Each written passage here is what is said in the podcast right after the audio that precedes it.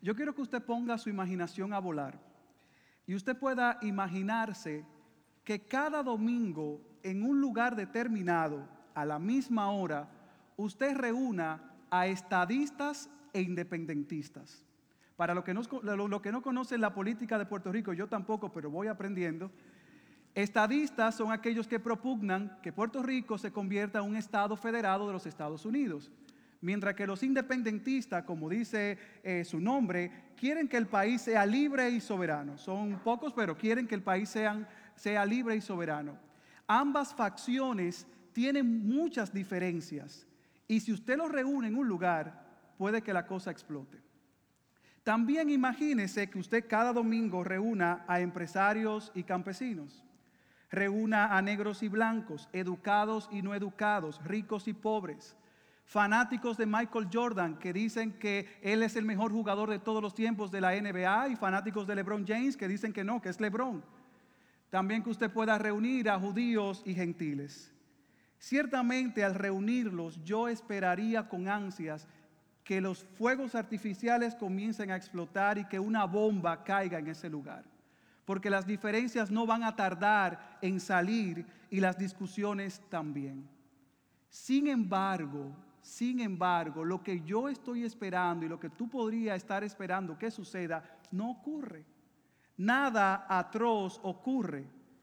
Más que reunirse cada domingo, esta gente se aman y tienen una unidad asombrosa que rompe con todas las leyes naturales. Esta gente no pelea, no discute, sino que se están amando y están unidos y nadie puede quebrantar esa unidad. La pregunta legítima es, ¿qué o quién puede hacer esta obra tan extraordinaria? ¿Cómo es posible que gente tan distinta formen una comunidad profunda e impensable. Con esto en mente, yo te invito a que vayamos a la palabra de Dios y busquemos en Hechos capítulo 2, versículos del 42 al 47. Leamos Hechos capítulo 2, versículos del 42 en adelante. Y vamos a leer desde el 41 para entender y ver la conexión con el pasaje que nos corresponde esta mañana. Leemos desde el verso 41 del capítulo 2. Entonces los que habían recibido su palabra fueron bautizados y se añadieron aquel día como tres mil almas. ¿Y qué hacían? Se dedicaban continuamente a las enseñanzas de los apóstoles, a la comunión, al partimiento del pan y a la oración dice el versículo 43, que sobrevino temor a toda persona y muchos prodigios y señales eran hechas por los apóstoles. Todos, sin excepción, todos los que habían creído estaban juntos y tenían todas las cosas en común.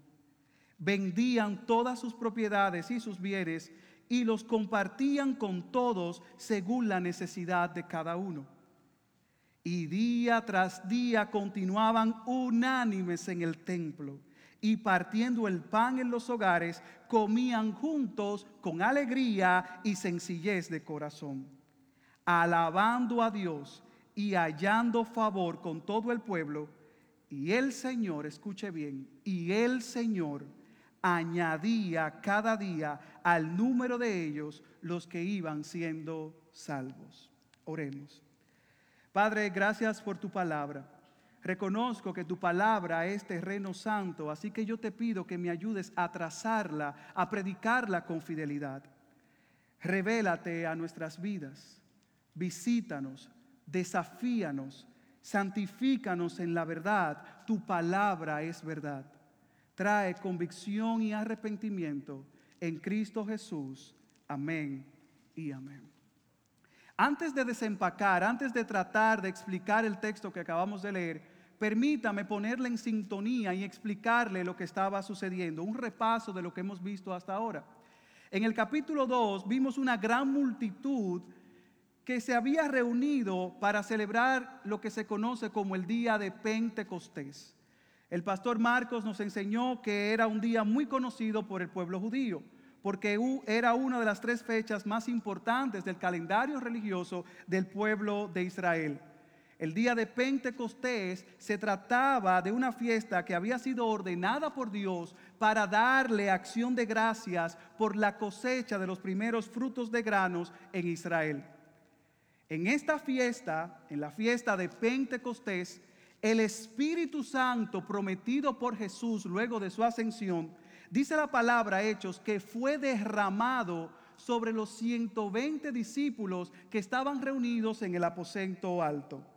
Y nos dice el, capítulo 2 en el versículo 3 que se les aparecieron lenguas como de fuego y repartiéndose se pasaron sobre se posaron sobre cada uno de ellos y todos fueron llenos del Espíritu Santo y comenzaron a hablar en otras lenguas según el Espíritu les daba habilidad para expresarse. Imagínense que aquí hay personas que hablan inglés, comiencen a hablar español, los de español comiencen a hablar inglés, comencemos a hablar eh, todo tipo de idiomas. Hay una gran confusión que está ocurriendo. Esto ocurrió en el día de Pentecostés. Los judíos que habían venido de Jerusalén y de otros países que estaban allí a esa fiesta, dice la palabra que estaban asombrados. Yo mismo me hubiese asombrado, asombrado, quedaron perplejos, diciéndose unos a otros, ¿qué quiere decir esto? ¿Qué es lo que está ocurriendo? Y otro bando decía, hmm, esa gente lo que está es borracha. El relato continúa y nos dice que el apóstol Pedro, en medio de toda esa confusión, se puso en pie, alzó la voz y predicó lo que se conoce como el primer sermón. Pedro, lleno del Espíritu, lleno del Espíritu, no solo les explica lo que estaba ocurriendo, sino que les predica el Evangelio. Escuche qué dice el versículo 36 del capítulo 2. Sepa pues con certeza toda la casa de Israel que a este Jesús a quien vosotros crucificasteis, Dios le ha hecho Señor y Cristo. Él predicó el Evangelio y la gente respondió. El pastor Félix la semana pasada nos habló de la respuesta luego de la predicación de Pedro. Y dice el versículo 37 que al oír esto, al oír el Evangelio, esta gente estaba compungida de corazón, que significa que las palabras de Pedro traspasaron su corazón. Y le dijeron a Pedro y a los demás apóstoles, hermanos, ¿qué haremos? Y dice el versículo 41, entonces los que habían recibido su palabra fueron bautizados. Y se añadieron aquel día como tres mil almas. El primer sermón, la primera reunión y se convierte en cuántos? Tres mil. Use la imaginación, imagínese que usted el próximo domingo venga y crea que se va a sentar en la misma silla de siempre y encuentra que hay tres mil en este auditorio, tres mil almas. ¿Cuántos pastores? ¿Cuántas necesidades? Mucha gente fue convertida. Es impresionante lo que Dios puede hacer cuando su palabra es predicada. Es impresionante lo que Dios puede hacer cuando el Evangelio corre como río. Es como un martillo que despedaza la roca. Es como fuego. Es como aquella palabra poderosa que destruye todo muro y todo impedimento. Esa es la palabra de Dios. Pedro no fue con métodos carnales. Pedro no inventó un mensaje terapéutico o de motivación. Él solo se limitó a predicar el Evangelio y Dios hizo la obra. Y hoy nosotros vamos a ver el resultado de esa predicación. Esta gente no solo fue bautizada, esta gente no solo se añadió a la iglesia, sino que comenzaron a vivir de manera radical comenzaron a vivir de manera muy distinta a como estaban viviendo hasta ese momento. Cuando el Evangelio es proclamado, es imposible que la vida del que escucha y cree en Jesucristo continúe de la misma manera. Es imposible. Es imposible que una gente que ha recibido el Evangelio viva igual a como era antes. Es que usted estaba en tinieblas y ahora está en luz. Usted estaba muerto y ahora está vivo. Usted estaba, era hijo del diablo, ahora es hijo de Dios. Es imposible. Es imposible que viva de la misma manera. Y el título del sermón de esta mañana es Una comunidad sobrenatural. Una comunidad sobrenatural. Y cuando hablo de sobrenatural no me estoy refiriendo al sentido místico vagamente propio de nuestra cultura. Cuando hablo de sobrenatural me refiero al movimiento de Dios al mover de Dios que hace que gente tan distinta, con diferentes trasfondos, costumbres de etnias diversas, se unan y formen una comunidad. Es que no hay manera humana, no hay manera natural que usted haga esto. Podemos estar de acuerdo, dos personas muy distintas por un tiempo, pero en cualquier momento van a explotar va a explotar la cosa, va a llegar la diferencia. Gente muy distinta fue unida y eso es obra exclusiva del Espíritu Santo. ¿Qué veremos entonces esta mañana?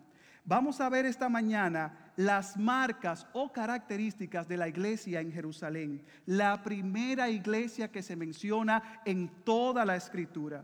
En el Antiguo Testamento no vemos iglesia, Jesús sí menciona la iglesia en el Evangelio, solo la menciona, pero aquí vemos la primera institución, la primera iglesia formada. Vamos a ver cómo eran, qué hacían, su entrega a la causa de Cristo y al final vamos a aplicar a nuestras propias vidas. En nuestro pasaje encontramos por lo menos siete marcas de esta iglesia, siete características de una iglesia a la manera de Dios. Vamos a mencionarla al principio y luego profundizar en cada una. La iglesia en Jerusalén era una iglesia bíblica, una iglesia unida, una iglesia de oración, una iglesia reverente, una iglesia desprendida, una iglesia gozosa y al final lo más importante era una iglesia respaldada por Dios. Veamos de inmediato la primera característica, una iglesia bíblica. Lea conmigo en el versículo 42. Y se dedicaban a qué?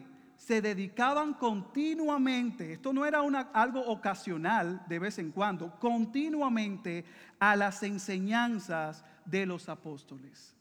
Esta gente estaba comprometida con la doctrina de los apóstoles que implicaba más que leer y memorizar el Antiguo Testamento, que era lo que se conocía hasta ese momento. Esta gente era una iglesia centrada en el Evangelio era una iglesia que predicaba a Cristo y a este crucificado.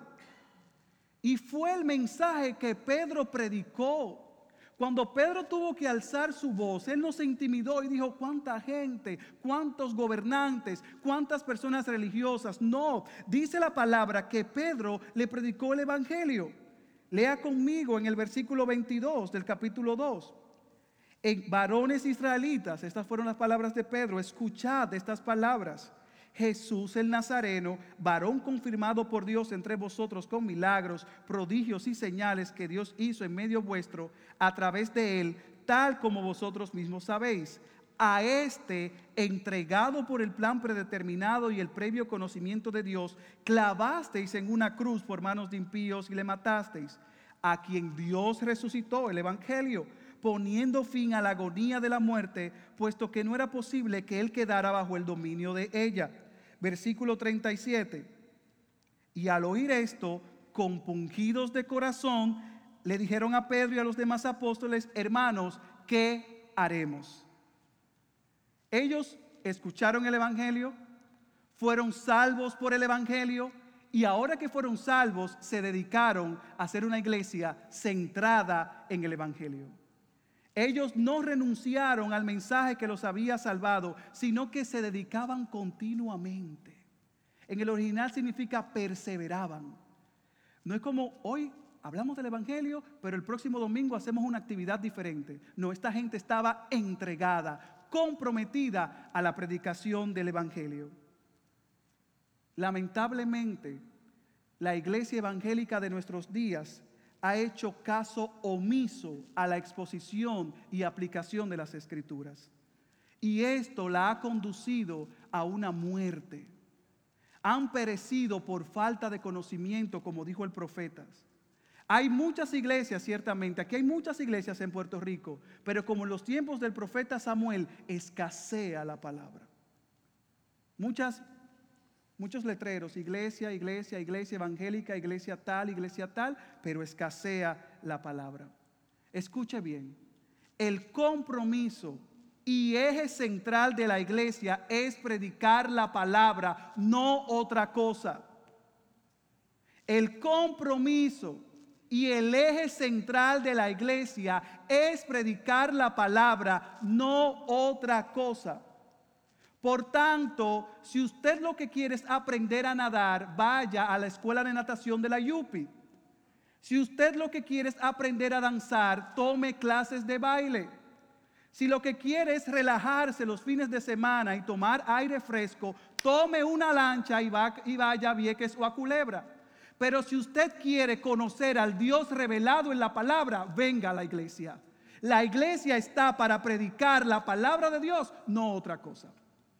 Ese es el compromiso, ese es el eje central por el cual la iglesia existe y debe permanecer predicando la palabra.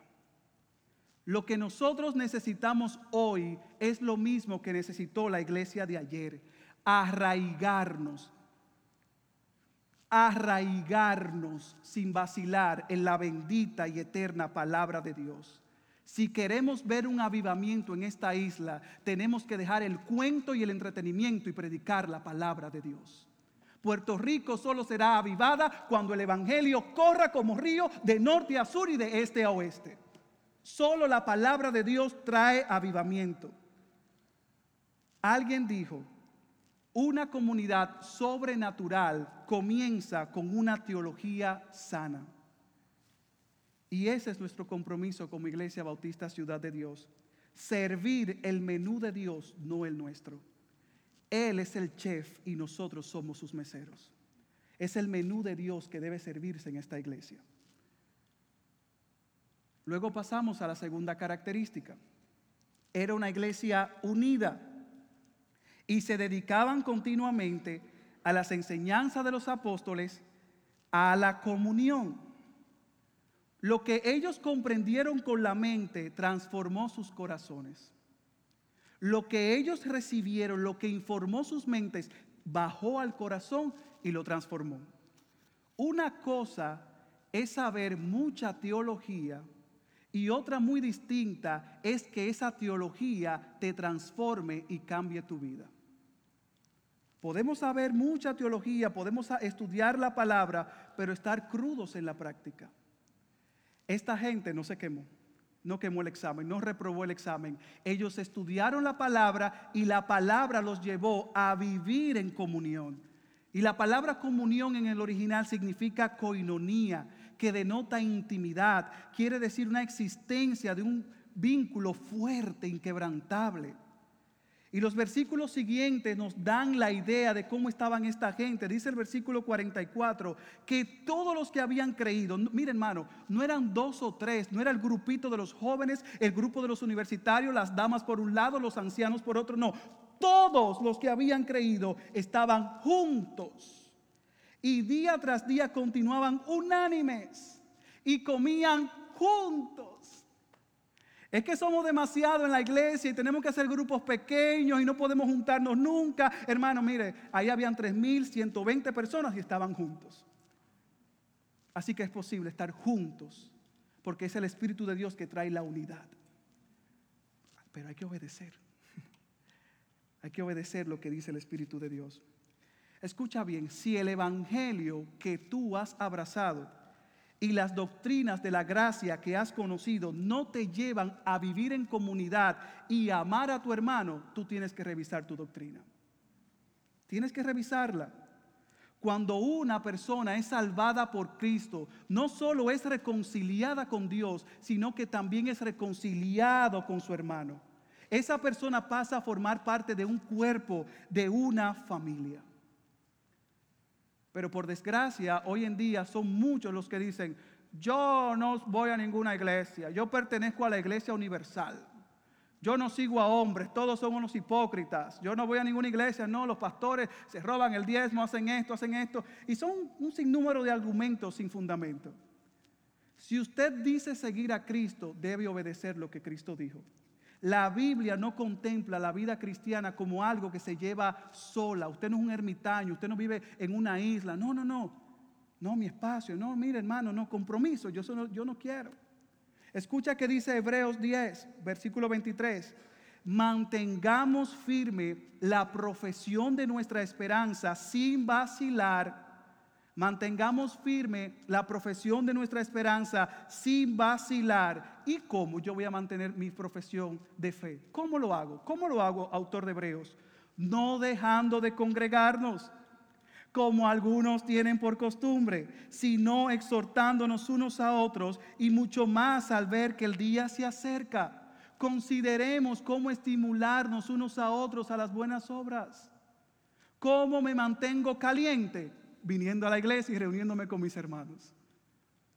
Y a veces es tan fácil faltar un domingo a la iglesia, ¿eh? A veces es tan fácil quedarnos durmiendo porque vimos mucho Netflix el sábado. Es tan fácil irnos de viaje sin preocuparnos y faltar y decir, bueno, bueno, la iglesia hay muchos, sin mí no hace falta que yo esté, hermanos, no, usted es importante, usted es importante. Si usted está en la iglesia, usted importa. Y tu hermano también importa. Venga, vamos a calentarnos juntos. Vamos a perseverar en la fe. Dijo el pastor John Piper, la perseverancia en la fe es un trabajo comunitario.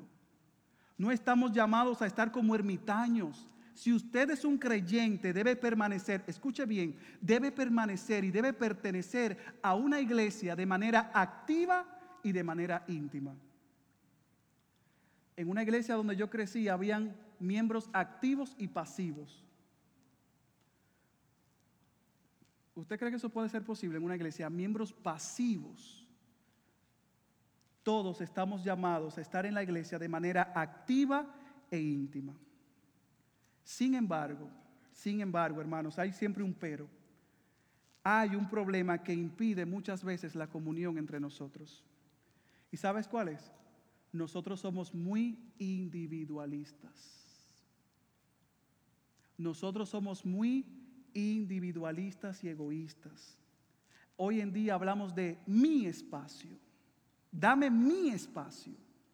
Yo tengo una agenda, mi tiempo, mis proyectos. Somos demasiado individualistas. Yo, mi, me, mi, mi, mi, mi, me, me, me, me, y si queda algo para otro, son nuestras palabras exclusivas. Nos encanta hablar en función del yo. Es que no puedo porque yo, porque tengo, porque debo hacer lo otro. Para estar unánimes debemos resistir el molde individualista y egoísta de esta sociedad. Escucha lo que Pablo le dijo a los filipenses en el capítulo 2, a partir del versículo 1. Por tanto, si hay algún estímulo en Cristo, él comienza diciéndole, fíjense en Cristo, si hay algún estímulo en Cristo, si hay algún consuelo de amor, si hay alguna comunión del Espíritu, si hay algún afecto y compasión, haced completo mi gozo, siendo del mismo sentir, conservando el mismo amor, unidos en espíritu, dedicados a un mismo propósito. Escucha, Nada hagáis por egoísmo o por vanagloria, sino que con actitud humilde cada uno de vosotros considere al otro como más importante que a sí mismo. Considere a mi hermana Marisabel como más importante que yo. Ama a tu prójimo como a ti mismo. No buscando cada uno sus propios intereses, intereses, sino más bien los intereses de los demás. ¿Por qué? ¿Por qué? Porque ¿quién fue así?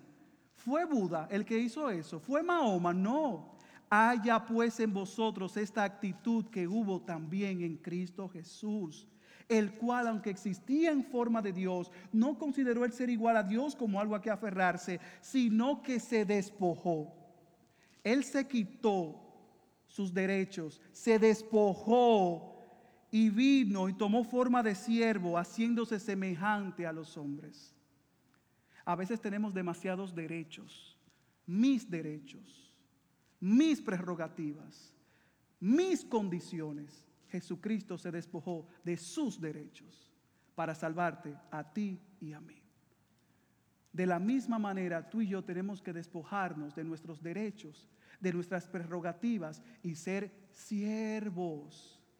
Siervos, cantamos en el principio, pon en mí la misma mente que hubo en Cristo, hazme un siervo para su gloria. Hazme un siervo para su gloria. Lo cierto es que en mí hay muchas actitudes que irritan a mi hermano y mi hermano tiene actitudes que me irritan a mí. Sin embargo, nuestro amor el uno por el otro no emana porque las personas sean fáciles de amar. Yo no soy fácil de amar o por nuestra propia bondad. Yo amo a mi hermano por el perdón sobrenatural de Cristo en la cruz. Yo no amo a mi hermano porque sea lindo, porque sea atractivo. Yo no lo soy. Yo no amo a mi hermano porque me caiga bien. Yo amo a mi hermano porque Cristo derramó sangre por mi hermano. Y si Cristo pagó el precio de sangre, yo debo amar a mi hermano.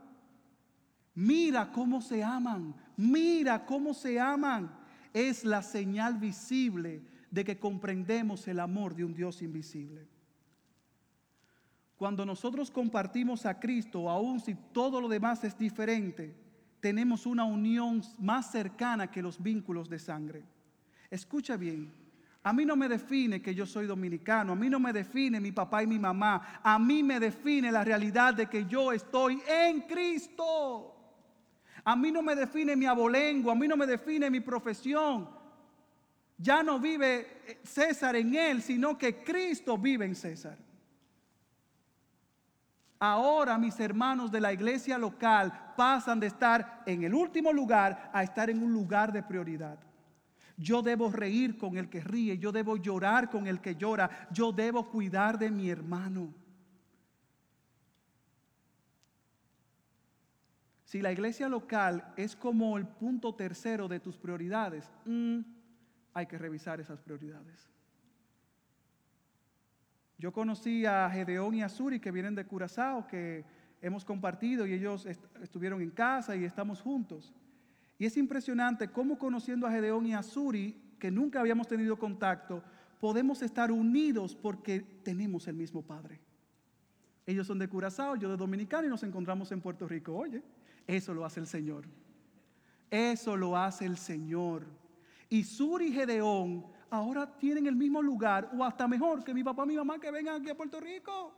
De la misma manera como yo trato a mi mamá, a mi papá, voy a tratar a Suri y a Gedeón, porque son mis hermanos en Cristo. Nuestros hermanos deben ocupar prioridad en nuestros corazones. Y la iglesia de Jerusalén promovía la comunión. El texto no se detiene. Dice que se dedicaban continuamente al partimiento de qué? Del pan al partimiento del pan. Estos creyentes no solo compartían comidas, sino que ellos celebraban la cena del Señor, como lo haremos en unos minutos. Y es una ordenanza para recordar la obra maravillosa de Jesús en la cruz. Es interesante cómo un buen fundamento permite que hagamos las cosas correctas. ¿Cuál era la zapata de esa iglesia? ¿Cuál era el fundamento de esa iglesia?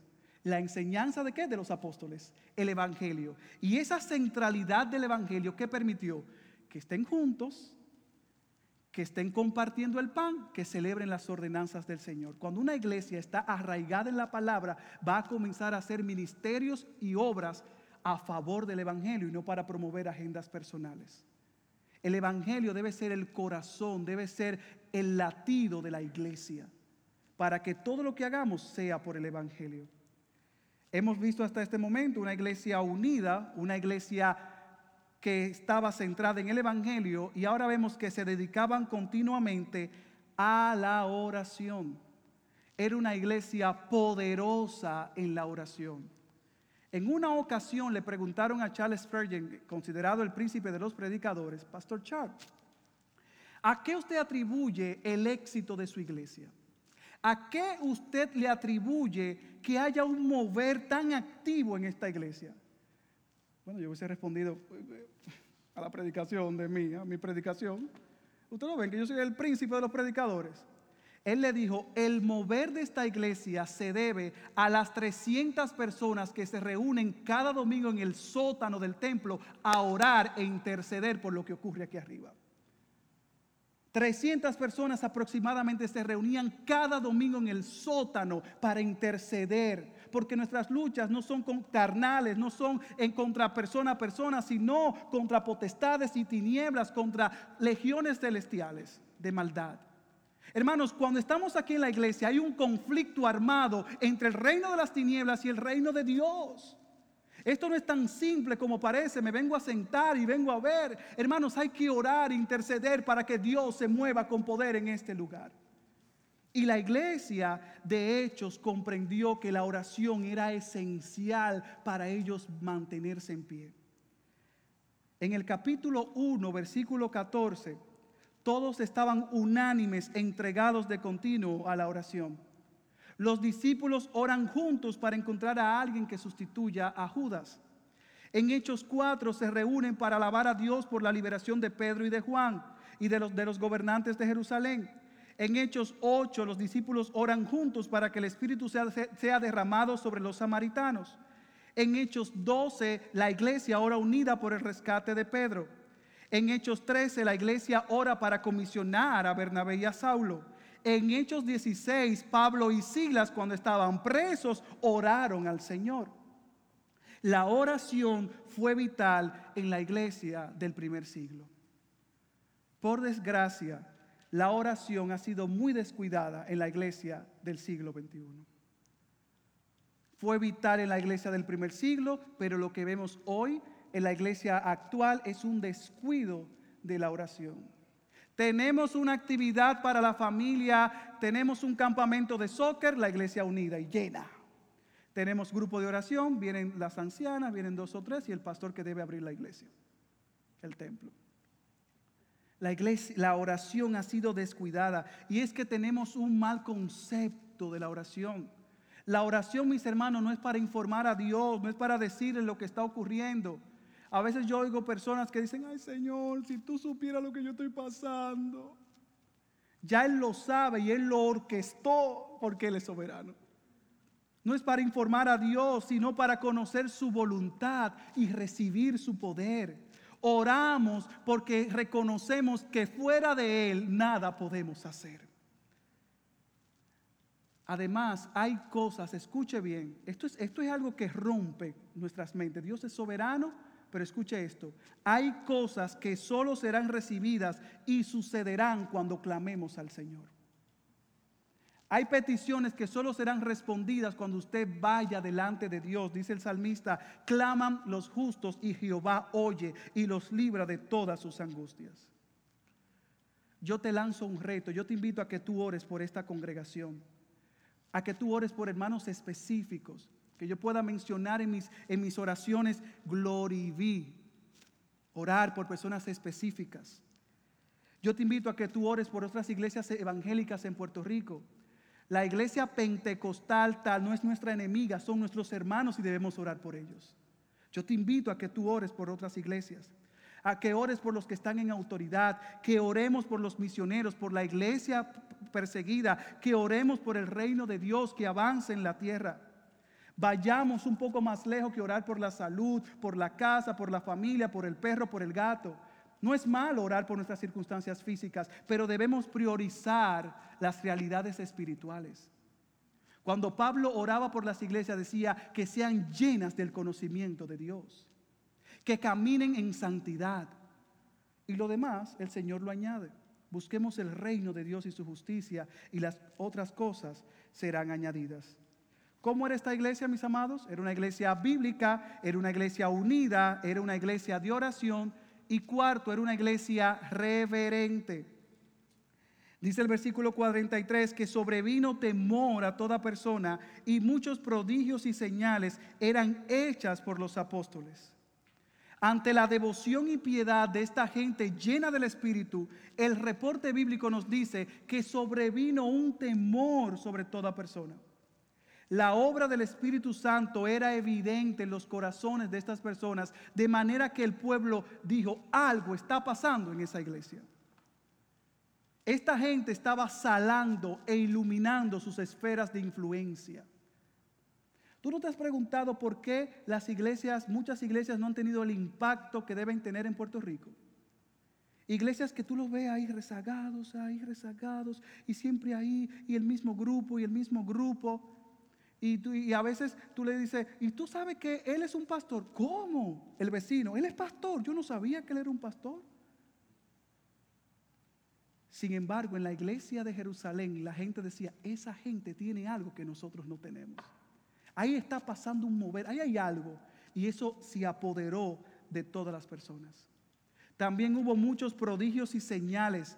Los apóstoles hacían muchos prodigios y señales. Dios asistió a la predicación de los apóstoles con milagros para confirmar que ellos eran verdaderamente mensajeros de Él. Muchos estudiosos de la Biblia están de acuerdo en que estas señales milagrosas fueron un medio temporal para confirmar la verdad del Evangelio y autenticar a los mensajeros.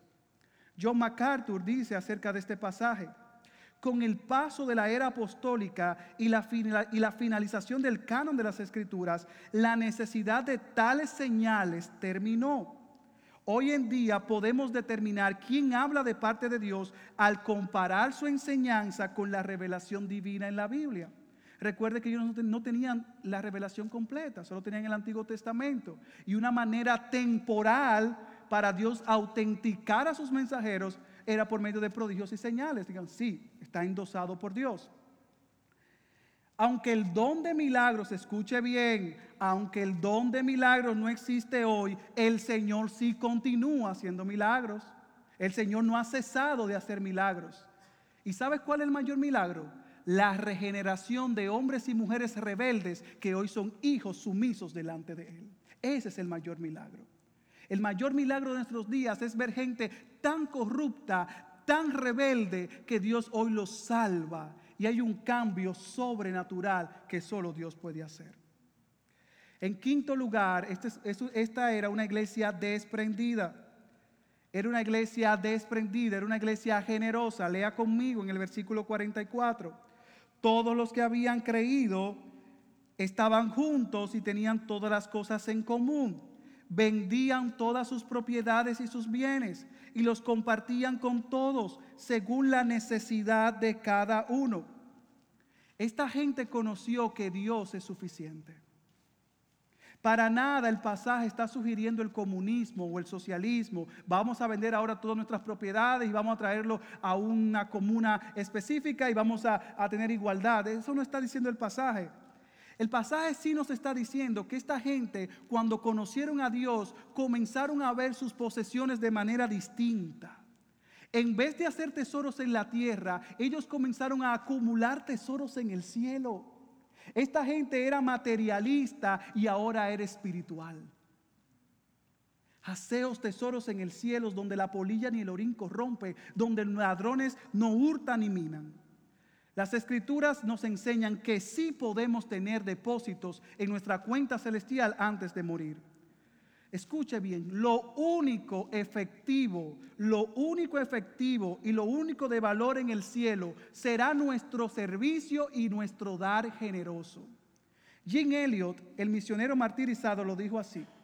No es ningún tonto aquel que da lo que no puede retener para ganar lo que no puede perder. No es ningún tonto aquel que da lo que no puede retener para ganar lo que no puede perder. Vamos a escuchar un poquito de historia más. En el tiempo de las cruzadas, algunos están eh, familiarizados, era el tiempo donde había una guerra santa liderada por la Iglesia Católica para expulsar a los musulmanes de ciertos lugares. En ese tiempo de las cruzadas, la Iglesia comenzó a contratar a mercenarios. Y como los mercenarios eran hombres eran hombres crueles, impíos, eran hombres que tú le dabas su dinero y ellos peleaban por cualquiera. Ellos dijeron, bueno, como ustedes no son cristianos, lo que vamos a hacer es bautizarlos de manera que se vayan con el endoso de la iglesia. Pues lo que hacían era que los llevaban a las aguas del bautismo y ellos se sumergían, pero dejaban sus espadas fuera del agua. Sí, bautícenme, pero mis espadas, las espadas estarán fuera del agua. Lo que ellos estaban comunicando era, Jesucristo es mi Señor, pero menos de la espada. Jesucristo es el Señor de mi vida, pero no se metan con mi espada.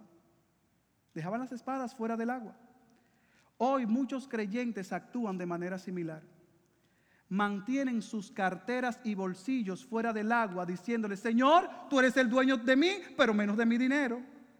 Hermanos, no se confunda, esto no es prosperidad. Es que si Dios es dueño de tu vida, es dueño de todo lo que tú tienes.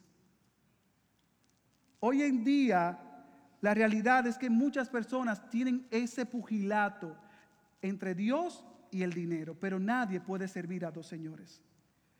Escuche, es demasiado fácil pensar que lo que tenemos y lo que hemos ganado es el resultado de mis capacidades y de mis logros. Lo que pasa es que yo me he esforzado. Lo que pasa es que yo he dejado el sudor en el trabajo. Eso es mío y por tanto yo tengo derecho. Es muy fácil pensar así. Yo soy el dueño de mi destino, dice el humanista. Yo y solo yo soy el dueño de mis posesiones, dice el materialista. Sin embargo, el reconocer que Dios es propietario de todo lo que tenemos es crucial para permitir a Jesucristo ser el dueño de nuestro dinero y de nuestras posesiones. Yo recuerdo a una conserje en un lugar que yo trabajaba en Dominicana, que a veces yo quería tomarme un poquito de café en la tarde. Y yo iba a decir, ay, doña Luisa, deme un poco de café. Y ella me decía, ay, César, ese café de los jefes, tú no puedes tomar ese café. Y yo me daba mi vuelta, bueno, gracias, doña Luisa, yo quería café, pero es de los jefes. Y ella me decía, César, ven acá, bébete un poco de café. Yo, ¿por qué, doña Luisa? Aquí nadie tiene nada, lo que está aquí es de Jehová. Así mismo es. De Jehová es la tierra y su plenitud, del mundo y los que en él habitan. Hermano, lo que tú tienes hoy no es tuyo, le pertenece al Señor. Lo que tú has recibido fue Dios que te lo entregó. Prosperar financieramente no indica que nuestro nivel de vida deba aumentar. Prosperar financieramente es el instrumento que Dios está utilizando para que tú abundes en obras de generosidad. Esto no es la prosperidad, esto es Biblia. Esto no es arrebátalo, decrétalo, esto es la Biblia. La iglesia de Macedonia abundó en, liberalidad. Le, pidieron a Pablo, Pablo, es que queremos entregarle ofrenda a Jerusalén. Pero ustedes están muriendo de hambre y quieren ofrenda. Sí, queremos entregarle ofrenda a la iglesia porque ellas nos han servido y son nuestros hermanos. Hermanos, lo que tú tienes le pertenece al Señor. El carro, la casa, eso es del Señor. Cuando tú tienes una visión materialista de la vida, desde que te rayan la guagua, ¡ay! Me chocaron el carro. Y es un escándalo y todo el mundo lo sabe. Me chocaron el carro, me chocaron el carro. Pero cuando tú sabes que ese carro le pertenece a Dios, bendito sea el Señor que permitió que lo chocaran. Debemos comenzar a cambiar nuestra visión materialista de la vida. Porque al final, ¿sabes qué? La cuenta en Oriental Bank ni en Banco Popular se van para el cielo lo que cuando tú llegues te van a decir el Señor, buen siervo fiel, en lo poco fuiste fiel, en lo mucho te pondré, ven entra al gozo de tu Señor. Yo recuerdo un anuncio en mi país dominicana de la leche evaporada Carnation, que es muy buena para hacer esa batida de papayas. Este es un anuncio no pagado para Carnation. Y yo me acuerdo de esa leche evaporada Carnation que sacó ese comercial en el año 2004 y el eslogan de la campaña decía, Carnation pone bueno todo lo que toca. Carnation pone bueno todo lo que toca. Yo hoy te digo que el Espíritu Santo transforma a todo aquel que toca. El Espíritu Santo cambia nuestros pensamientos, cambia nuestros afectos, cambia nuestras preocupaciones, cambia la manera como vemos el mundo. Ya yo no busco los tesoros de esta tierra, ya yo no me afano como lo hacía antes, ya yo no retengo como sucedía antes, porque mi tesoro y el bien mayor de todos mis días es Cristo. El Espíritu Santo transforma a todo aquel que toca. Es imposible que permanezcamos igual. Y la iglesia primitiva comprendió esta verdad. No solo la comprendió, sino que la vivió. Tú y yo estamos llamados a hacer lo mismo, a ser generosos, porque exactamente fue lo que Dios hizo por nosotros. Nos entregó a su Hijo por el perdón de nuestros pecados. Oremos, hermanos, por las necesidades de nuestros hermanos. No seamos apáticos. No seamos apáticos y, bueno, yo estoy escuchando que hace falta algo por ahí, déjame irme rápido porque, hey, no, están contados esos chavos, ay, no. Hermanos, seamos desprendidos porque el Señor lo ha hecho con nosotros. Vamos a interesarnos por la necesidad del prójimo. Vamos a interesarnos por la necesidad de Juana, de Pedro, de quien sea. Vamos a interesarnos por sus necesidades. Y es que si tú vives en comunión con tu hermano, será inevitable que tú conozcas sus necesidades. Cuando estamos pegados, cuando estamos juntos, cuando no solamente es el domingo, hola hermana, sino que todos los días estamos juntos, yo voy a decir, ay, hay necesidad. Aquí hace falta algo, aquí hace falta arroz, aquí hace falta habichuela, aquí hace falta, eh, no tienen plan médico, hay que ayudarlos, aquí hace falta algo y no voy a cerrar mi corazón porque estoy con mi hermano. El Señor nos permita ser hombres y mujeres desprendidos, porque aquí nadie tiene nada, lo que está aquí es de Jehová. Sexta característica, era una iglesia gozosa. Era una iglesia gozosa. Leemos en el versículo 46 día tras día continuaban unánimes en el templo y partiendo el pan en los hogares, comían juntos con alegría y sencillez de corazón. Una de las evidencias irrefutables de la llenura del Espíritu es el gozo. Usted no puede estar lleno del Espíritu y andar con una cara así como siempre, como, con problemas. Y no estoy diciendo que el gozo es algo que se manifiesta externamente. El gozo es la seguridad de que Dios me ha salvado y todo lo que pasa en mi vida Él lo ha orquestado para sus buenos propósitos y para mi bien. Por tanto, como Dios me tiene controlado de arriba abajo, yo estoy en gozo. El gozo es una evidencia de la llenura del Espíritu. La sencillez de esta gente los llevó a vivir con gozo. El gozo de su salvación rebosaba en cada aspecto de sus vidas. Pero ¿por qué ellos eran gozosos? Porque eran sencillos. Y a veces tú y yo nos complicamos tanto. Y nos quejamos tanto. Y tenemos una falta de contentamiento todo el día. Y mira, mira, mira esa estufa tan fea. Yo quiero una de la nueva. Y cuando y uno se queja tanto y por cosas que son vacías y banales. ¿Cuántos cristianos quejumbrosos? ¿Usted sabe que la queja es pecado? ¿Sabía usted que la queja es pecado? Porque cuando tú te quejas, le estás comunicando a Dios, te equivocaste con lo que está pasando en mi vida. Tú le estás diciendo a Dios, Dios, como que te pasaste con lo que está pasando en mi vida. Pero esta gente, como era sencilla, vivía gozosa. Posiblemente tu falta de contentamiento es el resultado de una vida muy llena de ti. Tu falta de contentamiento es el resultado de una vida llena de afanes y preocupación por lo temporal. ¿Sabes qué? El secreto para el contentamiento y el gozo es poner nuestra mirada en las cosas de arriba y no en las de la tierra. Esta gente puso su mirada en papá, arriba, en Dios, en el cielo, y eso abundó en qué? En gozo. Quita tu mirada de la tierra y ponla en Jesucristo. Y todo lo que estaba ocurriendo en el corazón de esta gente no fue como que estaba ocurriendo y ellos se quedaron en un cuartito a escondidas que nadie lo sepa. No, hermano. Esta gente alababa a Dios constantemente y hallaba favor con todo el pueblo. Su alabanza, su adoración no se limitó a la reunión dominical, sino que todo el tiempo daban a conocer las obras poderosas del Señor. Esta iglesia era atractiva porque predicaba la palabra y porque vivía la palabra. Estamos en la sana doctrina. Estamos en la reforma. Muchos aquí se identifican reformados, la sana doctrina, doctrinas de la gracia, el evangelio. Gloria a Dios por todo eso. Pero si tú tienes la cabeza muy inflada del evangelio, la reforma, y eso no se evidencia en una transformación, mira hermano, poca cosa usted va a lograr. Esa sana doctrina debe, debe transformar nuestros estilos de vida.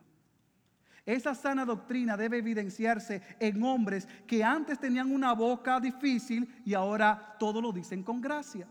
Esa sana doctrina debe evidenciarse en una mujer que le caía al esposo y quería ser la jefa de la casa y ahora dice, mi amor, lo que tú digas en el nombre del Señor. La sana doctrina debe evidenciarse en un cambio de nuestros estilos de vida y esta gente comenzó a alabar a Dios. Se dio a conocer de que había algo bueno. Como yo digo, esa iglesia olía a Dios. Esa iglesia tenía un aroma agradable que desprendía hacia Dios y hacia los demás. Y por último, hermanos, esa iglesia fue una iglesia respaldada por Dios. Dice el versículo 47, alabando a Dios y hallando favor con todo el pueblo, y el Señor añadía cada día al número de ellos los que iban siendo salvos. Y el Señor añadía al número de ellos los que iban siendo salvos. Cuando todo sea dicho y hecho, las escrituras nos enseñan que la comunidad que importa es la comunidad edificada por Dios todo lo bueno, todo lo honorable, todo lo digno de alabanza que pueda ocurrir en ciudad de Dios le pertenece a Él. Nosotros predicamos cada domingo. Nosotros salimos los jueves a pescadores de hombres y evangelizamos. Ayer, entregamos los flyers del BBS. Nosotros nos esforzamos en vivir en comunidad. Pero al final del camino, quien edifica y preserva la iglesia es Dios. Y esta era una iglesia respaldada por Dios. Él es la cabeza de la iglesia. El Señor se encargó de, mantenerla, de preservarla y de añadir cada día a los que iban siendo salvos.